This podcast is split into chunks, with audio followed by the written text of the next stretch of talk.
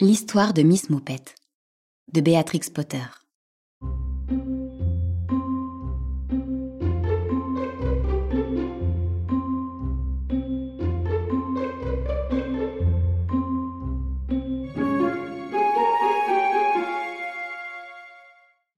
C'est une chatte appelée Miss Moupette.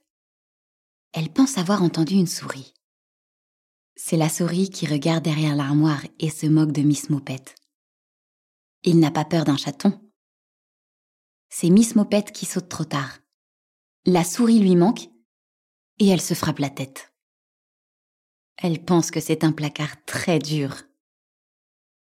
La souris observe Miss Mopette du haut de l'armoire. Miss Mopette s'attache la tête dans un plumeau et s'assoit devant le feu. La souris pense qu'elle a l'air très malade elle descend en glissant le long de la clochette. Miss Mopette a l'air de plus en plus mal en point. La souris s'approche un peu plus près.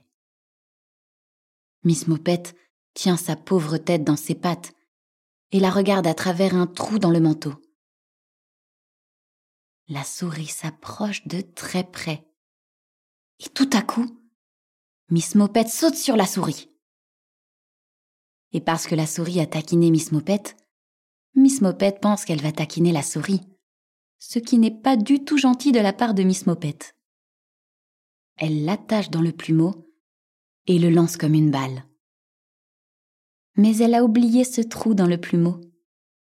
Et quand elle l'a détaché, il n'y avait pas de souris. Elle s'est tortillée et s'est enfuie, et elle danse une gigue sur le dessus de l'armoire.